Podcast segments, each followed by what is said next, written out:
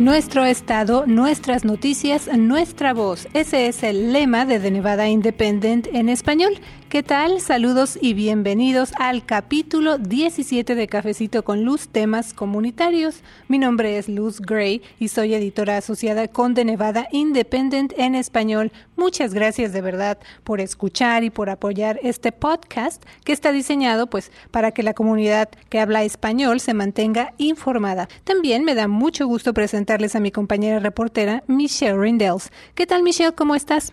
Bien, Luz, gracias. Un saludo muy especial a quienes nos siguen aquí en Cafecito con Luz, ya lista para informar a la comunidad acerca del proceso electoral que ya viene para Nevada. ¿Cómo ha pasado de rápido el tiempo, verdad, Michelle? Ya ahora sí que ese proceso electoral está a la vuelta de la esquina. Y es que, amigos, nuestro estado pues va a tener cambios significativos en materia política y por eso en este episodio de Cafecito con Luz pues vamos a iniciar con la primera parte de una serie en la que deseamos informarle a usted lo más reciente en preparación a las elecciones primarias y generales. Ahora sí que desde en qué consiste ese proceso, cuándo se llevan a cabo esas elecciones elecciones, cuáles son los puestos políticos que están en juego, quiénes son los candidatos para los puestos clave, cuáles son sus posturas más destacadas, hasta qué hay en cuanto a los políticos hispanos, por ejemplo, que pues están listos y aspiran a estos puestos políticos aquí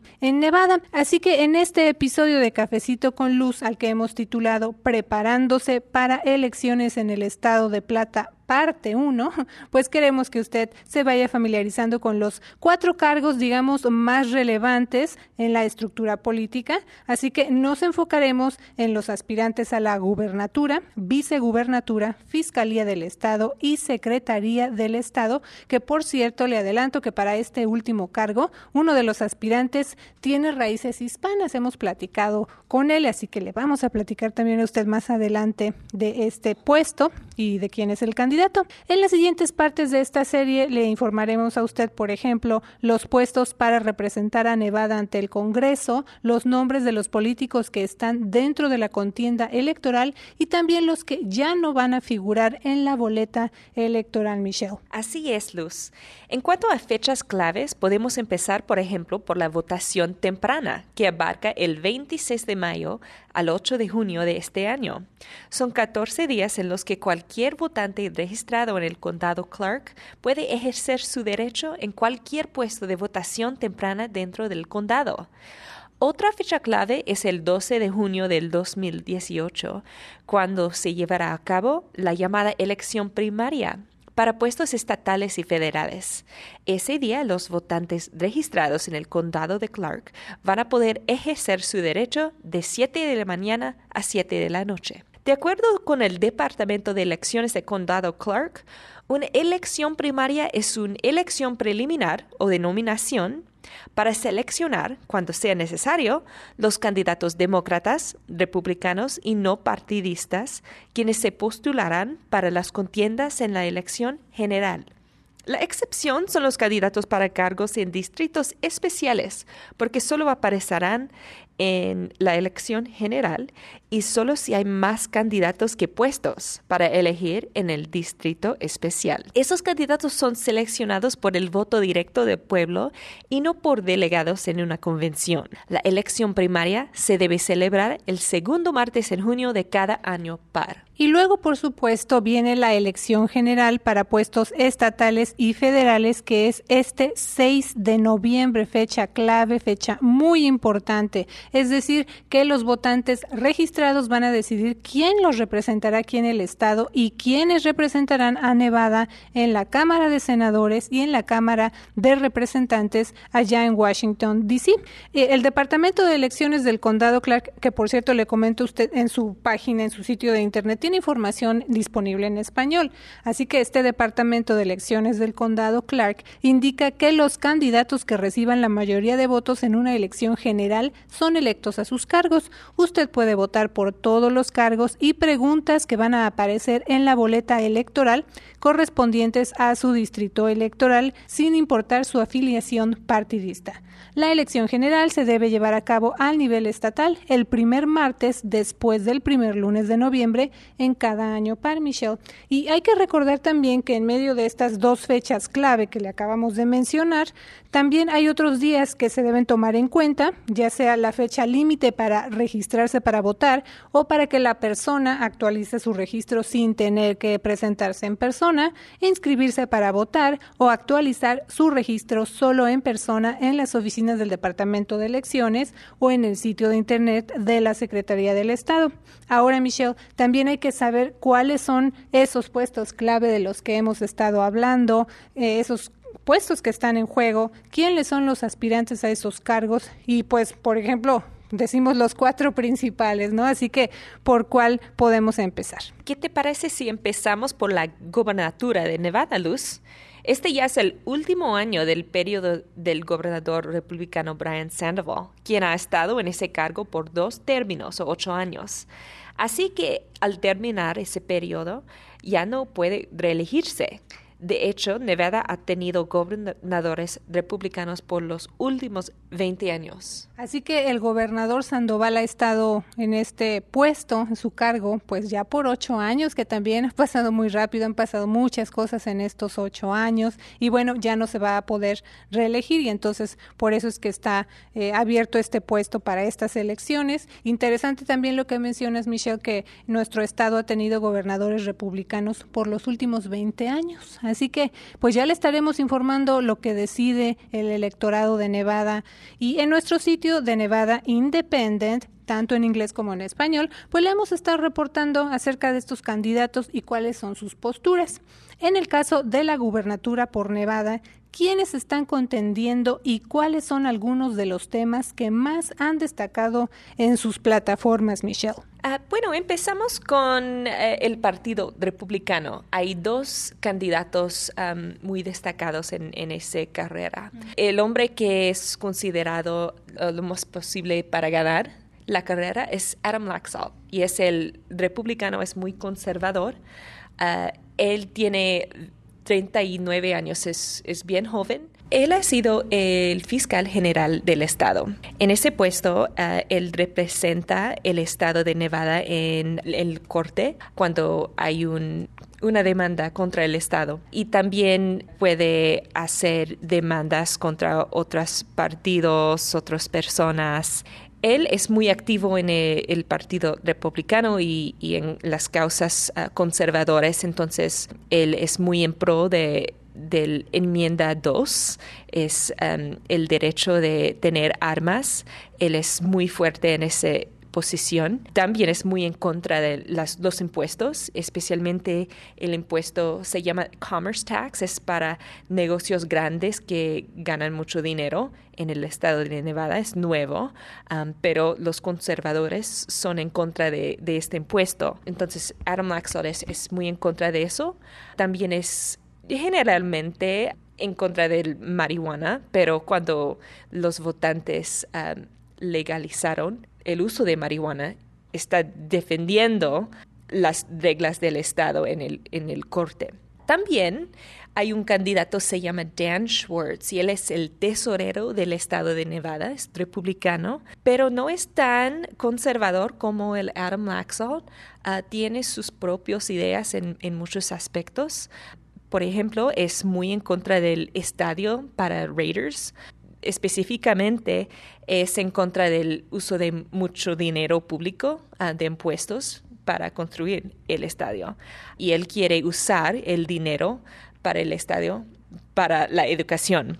También él quiere construir un tren de Las Vegas a Reno. También es muy en contra de, del proyecto Faraday Future. Es una compañía de, carros eléctricos ah, que fallaron y no construyeron ah, su factoría en Nevada, aunque el Estado está promoviendo ese proyecto y, aprobó dinero para ese proyecto. También es muy en pro de lo que se llama las cuentas de ahorros de educación. Es un programa en que el Estado ah, paga costo de escuela privada para los niños. Ah, eso es, es una ley ahora, pero no hay dinero para ese proyecto, entonces los estudiantes no están recibiendo escuela privada gratis ahora. Pero es posible que uh, si Adam Laxalt o Dan Schwartz sea elegido como gobernador, las cuentas van a ser una realidad para los niños de Nevada. También hay el Partido Demócrata. Tenemos dos candidatos principales. Uno es Steve Sisolak y él es el jefe del comisario del condado Clark. Eso es un, un grupo que es muy poderoso tiene la autoridad sobre Las Vegas Strip y toda esa área y de impuestos y negocios en, en mucho del condado Clark. Él es muy en pro del estadio del Raiders y su oponente es Christian Kiliani. Ella es muy en contra de ese proyecto. Entonces, eso es una de las cosas que ah, separa a los dos candidatos en la primaria demócrata. Los dos candidatos son en pro de, los derechos de aborto. Hablan mucho de eso. Quieren proteger los derechos de aborto y apoyar a Planned Parenthood. Ah, también los dos están hablando de aumentar los fondos para la educación y están muy en contra de las cuentas de ahorro de educación. Y eso es un prioridad republicana. Hay mucho más candidatos, pero esos cuatro son los que tienen un buen chance de, ganar ah, y los otros probablemente no van a, ganar muchos votos. Eh, interesante también lo que mencionas, Michelle, de Chris Giuliani. En el caso de ella, pues es la única mujer que se ha postulado para la gubernatura del estado de Plata. Ahora, otro puesto clave es el de vicegobernador del estado quiénes son los candidatos y, por ejemplo, Michelle, pues, ¿qué puedes comentar al respecto para que quienes nos escuchan se vayan familiarizando con sus nombres y con sus posturas, ¿no? Sí, ah, en el Partido Demócrata tienen un candidato, se llama Kate Marshall. Ella es el ex tesorera del Estado. Sí tiene experiencia en, en negocios y las finanzas, pero no hay muchos otros demócratas en, en esa carrera. En el lado republicano hay muchos más candidatos. Uh, los dos principales son Michael Robertson, uh, es el líder republicano del Senado en el estado. Él fue muy importante en aumentar eh, los impuestos en 2015. Entonces es, pro, es en pro de ese impuesto pero es, es, un problema para él porque típicamente los republicanos están en contra de los, de los impuestos. Tiene un oponente republicano, se llama Brent Jones, um, y él, es muy en contra de los impuestos y van a hablar mucho de su oponente Michael Robertson en el tema de, de los impuestos.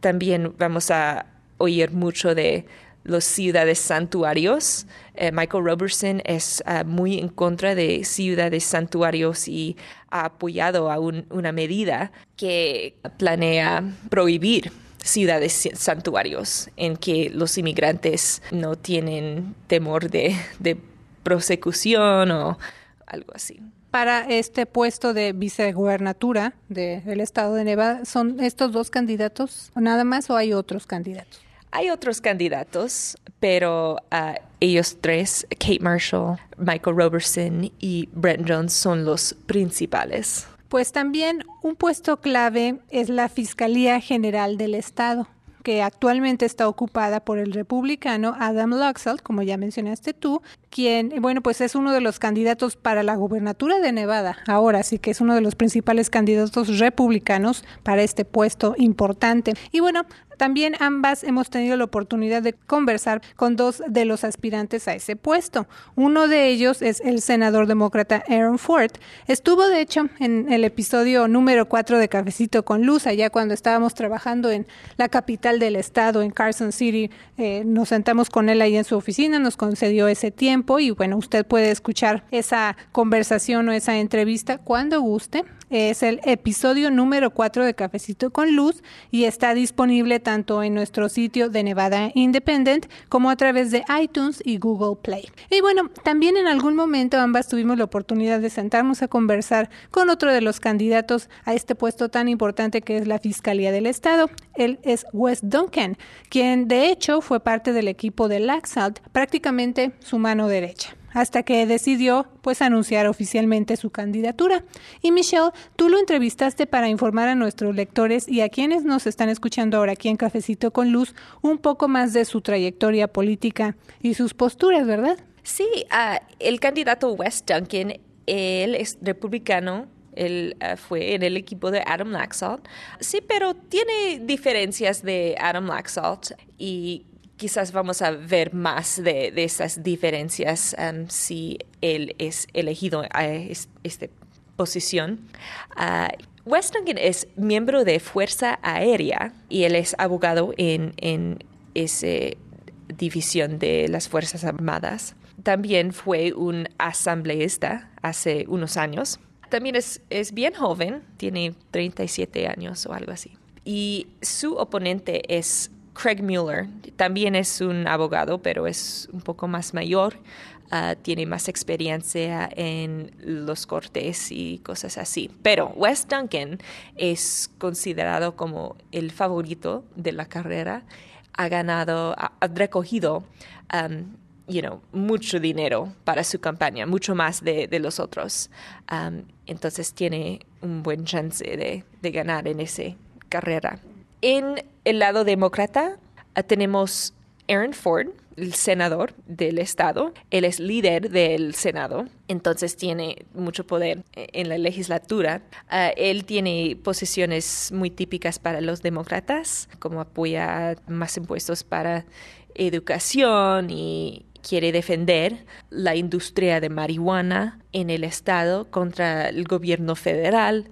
Los republicanos están muy en contra de las ciudades santuarios.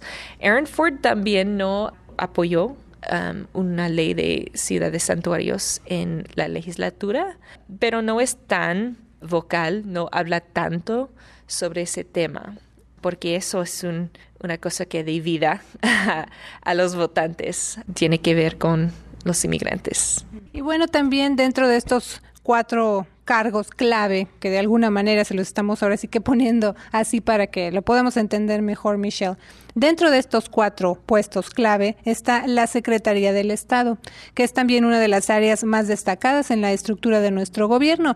Entre sus funciones principales están los registros de votaciones en Nevada, precisamente ahora que estamos hablando de elecciones, eh, mantener esos records, proteger el derecho de votar, aplicar las leyes de garantías del Estado y supervisar a los notarios públicos. Y me gustaría destacar que uno de los aspirantes a este cargo, como se los mencionamos al principio de Cafecito con luz que pues tiene raíces hispanas es Nelson Araujo. De hecho tiene raíces salvadoreñas y él es asambleísta demócrata por el Distrito 3. Durante una entrevista que le hice el pasado septiembre, indicó que siempre le ha interesado el cargo de secretario del Estado porque esa oficina, y voy a citar lo que él me dijo en esa entrevista, tiene una gran oportunidad de lograr mucho con el tema de elecciones y ayudar a los empresarios y negocios pequeños y grandes a tener un proceso que es fácil, accesible y moderno para todos. Nelson Araujo también comentó que otra razón por la que él desea convertirse en secretario del estado de Nevada es porque falta mucho por hacer. Eso nos comentó. Dice que, por ejemplo, en la séptima novena sesión legislativa hubo intentos para ampliar el acceso a las votaciones tempranas, que nevadenses elegibles se pudieran registrar el mismo día de la votación o pasar legislaciones como la propuesta de registro automático de votantes al solicitar solicitar licencias de conducir o tarjetas de identificación en el DMV, pero que bueno, pues esas propuestas habían fallado. En la plataforma de Nelson Araujo, la modernización es uno de los temas más destacados, Michelle, porque considera que hay oportunidades, por ejemplo, de crear aplicaciones móviles para facilitar el proceso electoral y el registro de negocios. Sí, eh, Nelson Araujo probablemente van a contender contra Barbara Sagowski. Ella es la mujer que ya ocupa el puesto de secretario del Estado. Ella es republicana. Barbara Sagavsky ha sido una legisladora uh, por muchos años antes de ella fue elegida al puesto de secretaria del Estado. Ella ha apoyado a Voter ID, es una regla en cuanto tiene que tener un, una identificación para mm, votar. Uh, eso no pasó, no es la ley actualmente, pero en el pasado ella ha apoyado ese concepto. Nelson Araujo y los demócratas típicamente están muy en contra en ese propuesto. Dicen que algunos no tienen identificación y puede ser una barrera para ellos para votar. Hace un año habían reportes de uh, personas que estaban votando fraudualmente, que no eran uh, ciudadanos estadounidenses, uh, y eso es ilegal. Entonces ya están investigando, hace un año han sido investigando y no tenemos mucha información sobre lo que pasó y no habían uh, cargos criminales en ese caso, pero estamos esperando que algo va a pasar, quizás, en ese caso. Así que entonces la, la actual secretaria del Estado, Barbara Segapsky, dijo, anunció, ¿verdad?, que ella va ahora sí que por otro periodo más. Y bueno, Michelle, en este episodio de Cafecito con Luz nos enfocamos en fechas clave y en los cuatro cargos más destacados en la estructura de gobierno y en los aspirantes a esos puestos. En los siguientes episodios le vamos a informar a usted acerca de los puestos para representar a Nevada ante el Congreso, que también es muy importante, va a haber otros cambios ya, de hecho se han estado moviendo algunas piezas desde ahorita, así que imagínese usted lo que viene de eso le vamos a estar informando.